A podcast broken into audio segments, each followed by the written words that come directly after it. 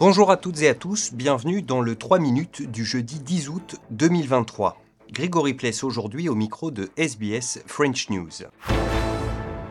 Et on commence ce journal en Italie où de plus en plus de voix s'élèvent après un nouveau naufrage de migrants en Méditerranée. D'après les quatre personnes qui ont été secourues hier, plus de 40 autres auraient perdu la vie au cours de la traversée et ce quelques heures seulement après leur départ de Tunisie en direction de l'île de Lampedusa. Explication Blandine Hugonet Alors que la patronne du gouvernement d'extrême droite, Giorgia Meloni, a fait de la lutte contre les arrivées d'exilés une priorité et a soutenu un accord entre Bruxelles et Tunis pour contenir les départs concentrés cette année depuis le pays de Caïs Sayed accusé d'autoritarisme, l'opposition de gauche italienne dénonce un cynisme de Rome. Elles aussi révoltées par cet énième naufrage, les organisations humanitaires dénoncent l'absence de système de flotte européenne de secours en mer. Au moment où le pouvoir conservateur italien prévoit en septembre un nouveau tour de vis contre l'immigration en Italie, les ONG déjà visées par des restrictions alertent sur ces tragédies presque quotidiennes ce mois-ci, démonstration selon elles que les politiques d'externalisation des frontières rendent les voyages migratoires plus dangereux. Alors qu'au large de Lampedusa, plus de 150 victimes ont disparu en six jours, d'une même voix, les agences de l'ONU sont aussi intervenues, appelant à renforcer les voies légales et sûres en direction de l'Union européenne pour éviter ces voyages fatals en Méditerranée. En France, au lendemain de l'incendie d'un gîte à Wintensheim dans le Haut-Rhin, qui a causé la mort de 11 personnes handicapées, les circonstances de ce drame sont toujours floues. Faustine Calmel pour RFI.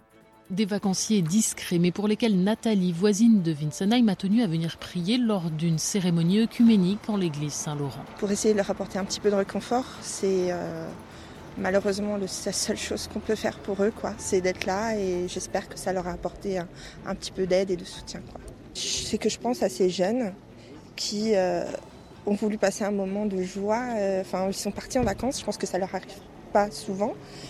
Et euh, passer un moment de joie en Alsace, euh, passer des, très beaux moments et, et, voilà, que ça se termine comme ça. C'est voilà, c'est ça qui me touche aussi beaucoup. Quoi. Car ces participants au séjour vivent pour beaucoup toute l'année dans des institutions comme celle gérée par l'association adultes et enfants inadaptés mentaux de Nancy, avec une prise en charge constante, son président Denis Renault. Ce sont des personnes qui étaient euh, sous tutelle légale de la UIM, qui ont entre 20 et 50 ans qui euh, sont d'une autonomie relative, c'est-à-dire qu'ils sont capables d'effectuer les actes de la vie quotidienne, ils doivent quelquefois être sollicités, mais ils doivent toujours être encadrés. D'où ce lourd bilan. Parmi les cinq adhérents de l'association en villégiature ici cet été, seule une jeune femme d'une vingtaine d'années s'en est sortie, une rescapée qui force l'admiration de Denis Renault. Elle a ouvert la porte, elle s'est rendue compte qu'il y avait du feu, elle est remontée au premier étage et euh, elle a hésité à aller chercher euh, son téléphone, son doudou, sa carte, enfin bon, et finalement elle a sauté par la fenêtre, elle a été réceptionnée par un autre résident qui lui était déjà sorti à ce moment-là. Une présence d'esprit et une autonomie exceptionnelle, poursuit-il, mais aussi beaucoup de chance. Elle a pu repartir hier soir entourée de sa famille. Enfin, en Australie, le Parlement a aujourd'hui formellement présenté des excuses aux victimes du scandale Robodet.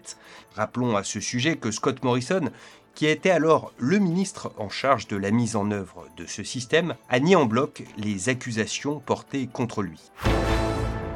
Voilà pour l'essentiel de l'actualité en 3 minutes. On se retrouve vendredi pour un nouveau bulletin.